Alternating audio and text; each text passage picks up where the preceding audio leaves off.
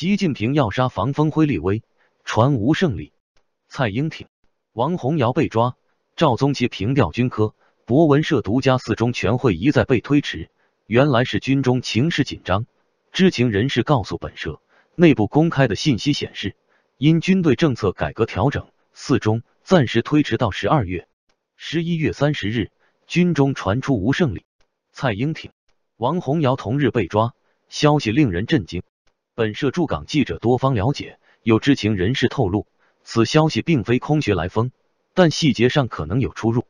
知情人士告诉博文社，以上所提三人，蔡英挺本月早些被抓，蔡被抓早有迹象。二零一六年二月，蔡英挺被贬至军事科学院。二零一八年五月，传因女儿嫁法国人未申报，上将蔡英挺连降八级至营级。前海军司令吴胜利。在二零一七年九月，曾传出他和房峰辉、张扬一同被调查。消息人士告诉博文社，对吴胜利的调查已经进行了数月。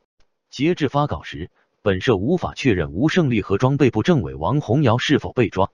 本社记者了解，蔡英挺和吴胜利和房峰辉关系密切，应该是他们出事的主要原因。据悉，蔡英挺在房峰辉做总参谋长时，天天去拜访，太勤快了。博讯自二零一四年就披露房峰辉可能出事，十八大以来落马的上将和军委高层中，房峰辉问题最为严重。习近平决议将其处以极刑，但被老同志求情，暂时没有下文。十八大以来，军政被清理高官数量惊人，但还没开杀戒。消息人士表示，习近平下一步肯定会杀人立威，只是不知道谁会被推上那个断头台。博文社另外获悉。西部战区司令员赵宗奇近期可能会被平调到军事科学院，平安落地。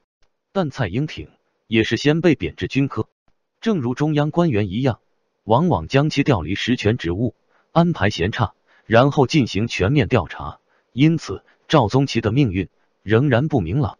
今年八月，港媒披露西部战区副司令员刘小武涉防风辉案被调查。